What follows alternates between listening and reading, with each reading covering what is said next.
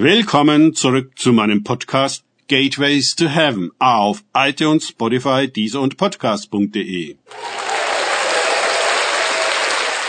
Mein Name ist Markus Herbert und mein Thema heute ist Babylons Menschenhandel. Weiter geht es in diesem Podcast mit einem Kapitel aus dem Buch Ein Turm bis zum Himmel. Der Geist Babylons, gestern und heute meines Freundes Frank Krause. Und die Kaufleute der Erde weinen und trauern um sie, die Hure Babylon, weil niemand mehr ihre Ware kauft. Ware von Gold und Silber und Edelgestein und Perlen und feiner Leinwand und Purpur und Seide und Scharlachstoff und alles Thuja-Holz und jedes Gerät von Elfenbein und jedes Gerät von kostbarstem Holz und von Erz und Eisen und von Marmor und Zimt und Haarbalsam und Räucherwerk und Salböl und Weihrauch und Wein und Öl und Feinmehl und Weizen und Rinder und Schafe und von Pferden und von Wagen und von Leibeignen und Menschenseelen. Offenbarung 18, 11 bis 13. Das sind ja überraschende Handelsgüter. Leiber, also Leibeigene, Sklaven und Seelen von Menschen. Wie Sachen werden sie gehandelt.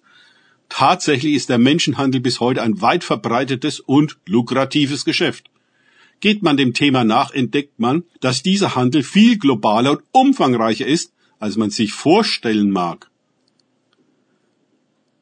Zitat Wikipedia. Menschenhandel bedeutet, sich einer anderen Person unter Ausnutzung ihrer persönlichen oder wirtschaftlichen Zwangslage oder Hilflosigkeit zu bemächtigen, um sie zu bestimmten Zwecken auszubeuten, etwa zu Zwangsprostitution oder zu anderen erzwungenen Tätigkeiten. Ende Zitat Wikipedia.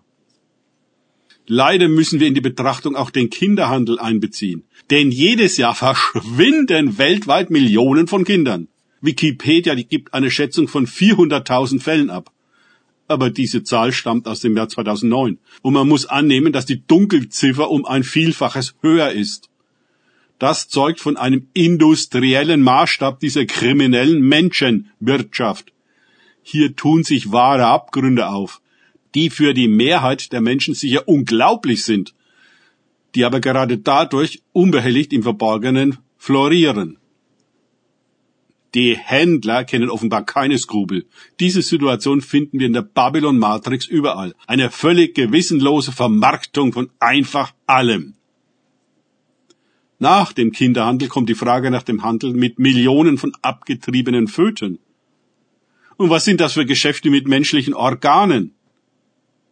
Aber wer kauft Seelen?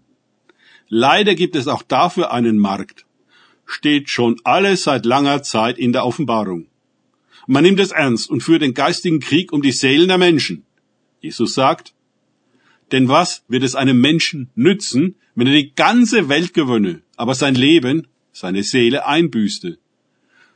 Oder was wird ein Mensch als Lösegeld geben für sein Leben, seine Seele? Matthäus 16, 26. Meine Brüder, wenn jemand unter euch von der Wahrheit abirrt und jemand ihn zurückführt, so wisst, dass der, welcher einen Sünder von der Verirrung seines Weges zurückführt, dessen Seele vom Tod retten und eine Menge von Sünden bedecken wird. Jakobus 5, 19 bis 20. Der US-Philosoph Noam Chomsky sagte, die Allgemeinheit weiß nicht, was vor sich geht, und sie weiß nicht einmal, dass sie es nicht weiß. Wie wahr? Diese Verwirrung ist typisch Babylon. Die Leute meinen, alles zu wissen. Schließlich haben sie ja das Internet. Aber all die Informationen sorgen seltsamerweise nicht für Klarheit oder einen tieferen Einblick in die Wirklichkeit. Wir ertrinken in einem Meer von Daten, die wir weder verarbeiten noch in ihrem Wahrheitsgehalt bewerten können. Welche Informationen aus den viel zu vielen sind wichtig und richtig und welche nicht?